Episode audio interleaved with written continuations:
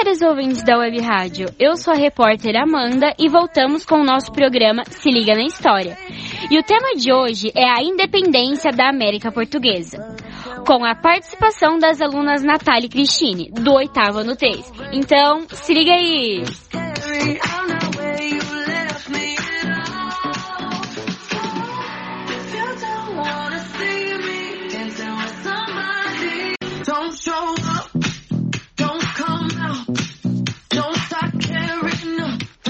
Vamos começar. Eu irei dar abertura ao tema, começando com as guerras de Dom João. Bom, após instalar o governo no Rio de Janeiro, Dom João decretou guerra à França e determinou a invasão da Guiana Francesa, que foi ocupada e só seria desenvolvida em 1817, em meio aos desdobramentos do Congresso de Viena.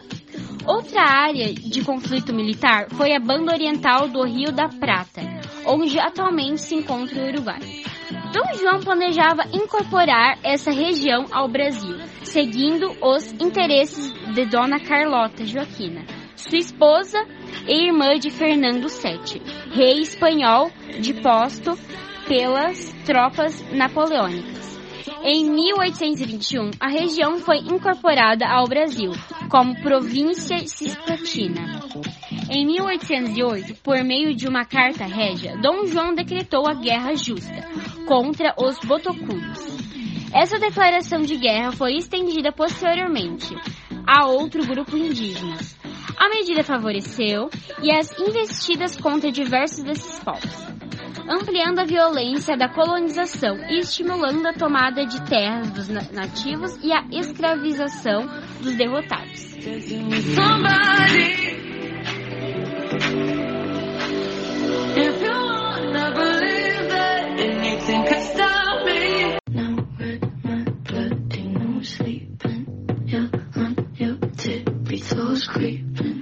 Bom, ouvintes, agora vamos entrevistar a Natália, do oitavo ano 3. E ela vai falar sobre a volta de Dom João VI a Portugal. Vamos lá, Natália!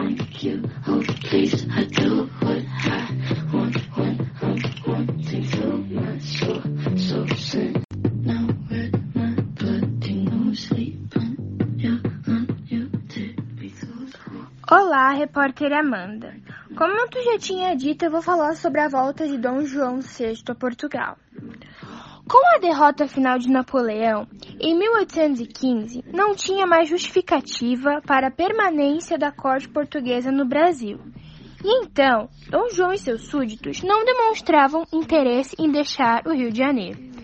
Na ausência do monarca, Portugal era governado pelo comandante militar inglês que não conseguiu contornar as dificuldades do reino. E em 1820, a insatisfação dos portugueses provocou uma revolução liberal em Porto.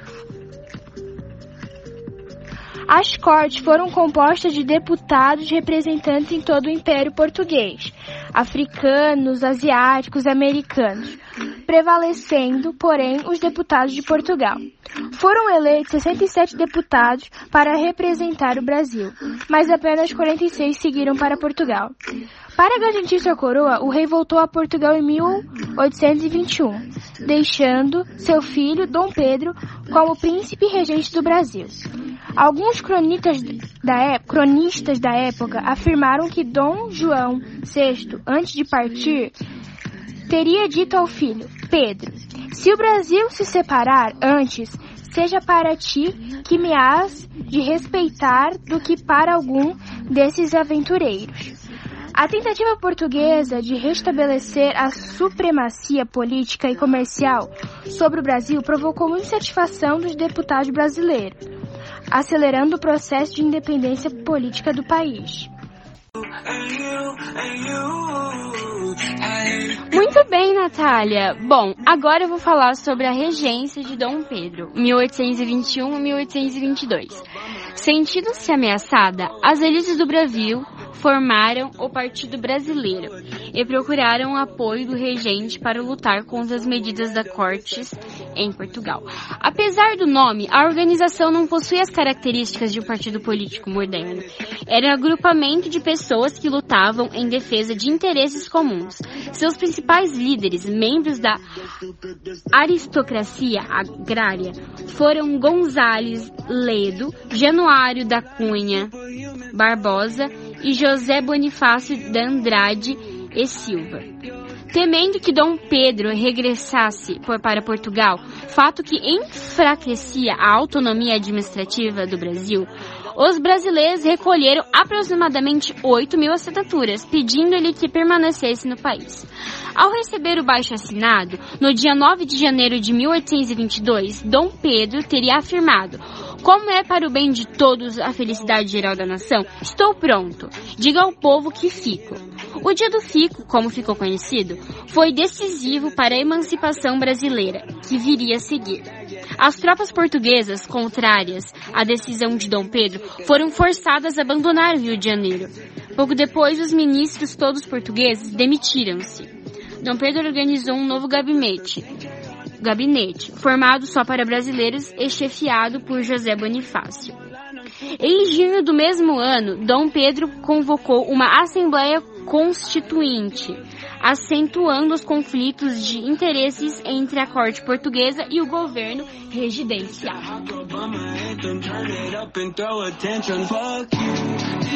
Muito bem, ouvintes. Agora vamos ver o que a nossa querida Cristine tem a dizer sobre os temas delas. Olá, bom, Amanda. Eu vou falar sobre a chegada da família real na América Portuguesa.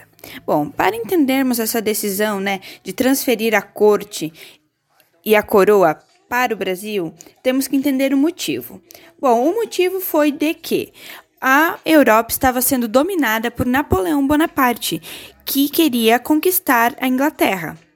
Então ele colocou um bloqueio continental nos comércios contra a Inglaterra. Mas como Portugal era muito dependente da Inglaterra no comércio, na economia, ela não podia cortar os laços. Então, a pressão de Napoleão Bonaparte foi tanta que o Dom João VI, após toma, é, tomar o, tono, o trono de sua mãe, a Rainha I, que era Rainha de Portugal, ele escolheu fugir por conta da pressão francesa para os cortes com o comércio inglês. Então foi uma fuga e um estabelecimento. Tanto Portugal era tão dependente da Inglaterra que ah, foram as frotas inglesas que fizeram a proteção do navio da corte. Então, quando o, os navios saíram de, de, Portugal, vieram juntos dentro do navio da, da coroa portuguesa Dom João VI, o príncipe, Dona Carlota Dona, e as filhas Dona Maria Teresa, Maria Isabel, Dom Pedro I, Dona Maria Francesca, Dona Isabel Maria, Dom Miguel, Dona Maria Assunção e Dona Ana de Jesus. Isso foi em 1808. Então, agora é uma nova sede para a monarquia portuguesa. Então, depois de 50 dias de viagens, algumas embarcações portuguesas se aportaram em Salvador em 22 de janeiro de 1808 e seguiram para o Rio de Janeiro algum tempo depois. Então, ainda em Salvador, um ponto muito importante é que o príncipe regente de Portugal, Dom João VI, decretou que os portos fossem abertos às nações amigas, que permitissem o, governo, o comércio entre a América Portuguesa e outros países, que até então era a Inglaterra porque eles queriam lucrar com isso. Agora vamos falar sobre Rio de Janeiro, a capital do Império. Então, quando a colônia chegou, é, pelo número grande, que foram de 10 a 15 mil imigrantes que vieram de Portugal, é, incluindo corte, incluindo militares, incluindo a coroa, incluindo o alto escalão português, é, ocorreram diversas mudanças no Rio, por conta da, da, vinda do alto escalão. As mudanças na educação, porque foi fundada a primeira faculdade e a, e a Biblioteca Nacional. Foi é, fundada, permitida a imprensa, porque o Brasil não podia ter uma imprensa, a Gazeta do Rio de Janeiro. Mas a, a imprensa, obviamente, continuaria com censura, porque só poderiam postar o que a corte achasse melhor. Então, as mudanças do Teatro Municipal. Foi construído o Teatro Municipal do Rio de Janeiro e, assim, parte, na arte para ter o que essa corte fazer durante o tempo que ela permaneceu no Brasil. Bom, Amanda, Isso que eu tinha para falar sobre a independência da América Portuguesa. Muito obrigada. Muito bem, Cristine. Agora vamos ver o que a Natália tem a dizer sobre o último tema. Eu vou falar sobre a proclamação da independência. Em agosto de 1822, ordens de Lisboa exigiam que o regente retornasse a Portugal e suas decisões fossem anuladas. Diante da gravidade de tais notícias, José Bonifácio enviou um oficial ao encontro de Dom Pedro, que estava viajando. O príncipe regente foi encontrado na tarde do dia 7 de setembro, voltando de Santos, às margens do riacho Ipiranga, no Planalto de São Paulo. Ao ler as notícias, Dom Pedro proclamou a independência política do Brasil em relação a Portugal em 12 de outubro de 1822, Dom Pedro foi coroado imperador do Brasil com o título de Dom Pedro I. Teve, contudo, de enfrentar focos de resistência portuguesa, particularmente no Nordeste. As... Contanto, com a aprovação e a participação da elite agrária e de burocratas, a independência do Brasil não promoveu mudanças mais profundas na economia nem na sociedade brasileira. A escravidão, base da produção agrícola voltada para exportação, foi mantida. Permaneceram também os privilégios dos ingleses e seu predomínio econômico sobre o Brasil, que continuou a importar manufaturas e a obter empréstimos da Inglaterra.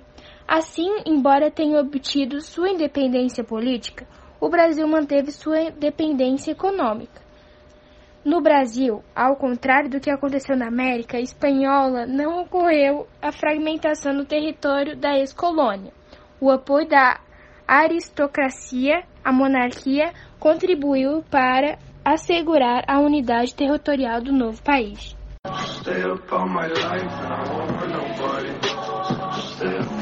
Muito bem, espero muito que vocês tenham gostado do nosso programa Se Liga na História. Então é isso. Tenham um ótimo dia.